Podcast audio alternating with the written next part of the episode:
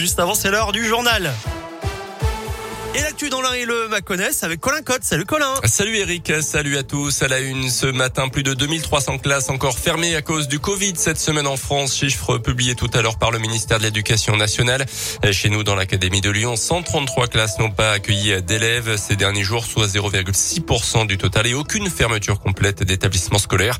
Notez aussi ces 37 cas seulement confirmés chez les élèves, aucun chez les profs. Pour rappel, à partir de jeudi prochain, le pass sanitaire sera obligatoire pour les adolescents de plus de 12 ans et deux mois dans les lieux événements où il est exigé comme les cinémas ou bien les restaurants. Malgré le recours d'une association locale, les travaux préparatoires pour la réalisation du futur pont de Fleurville en train et Saône-et-Loire ont bien débuté selon le JSL. Côté Pont-de-Vaux notamment, des engins de chantier étaient à l'œuvre hier. L'association de riverains euh, qui conteste donc le projet s'appuie sur des enjeux environnementaux pour s'opposer à la construction du futur pont qui prendra le nom de Jacques Chirac. Dans le reste de l'actu, nuage de dioxyde de soufre attendu dans les prochains prochaines heures au-dessus de la France aujourd'hui et demain. C'est lié à l'éruption d'un volcan aux Canaries en Espagne. Les experts prévoient des pluies acides samedi dans la région, mais les risques sur la santé seraient limités. Selon eux, ça n'impactera pas ou très peu en tout cas la qualité de l'air. Une petite révolution à venir dans le monde du luxe. Le groupe Kering, propriétaire des marques Gucci, Saint Laurent et Balenciaga, s'engage à ne plus utiliser de fourrure dans ses vêtements à partir de 2022. Nos clients ont évolué et le luxe doit naturellement s'y adapter, a déclaré le PDG du groupe.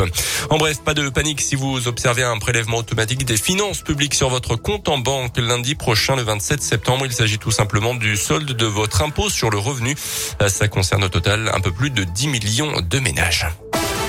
Les sports et le FBBP se déplacent en leader du championnat ce soir après leur victoire face à Châteauroux la semaine dernière. Les Bressans occupent la tête du championnat national et ce soir en déplacement à 7, ils tenteront de conserver leur invincibilité et leur fauteuil de leader. Mais les joueurs gardent la tête sur les épaules et pour eux, il n'est pas question de changer quoi que ce soit dans la manière d'aborder et de préparer la rencontre. On écoute l'entraîneur du FBBP, Alain Pochat. Nous, euh, c'est pas le classement qui fait changer euh, quoi que ce soit. Nous, euh, on étudie l'adversaire, on regarde qu'est-ce qu'on veut mettre en place par rapport à ça. L'idée, encore une fois, c'est de garder tout le monde concerné, tout le monde en éveil, de continuer à mettre en place ce qu'on essaye de faire depuis le début de saison. Le classement, il est trompeur.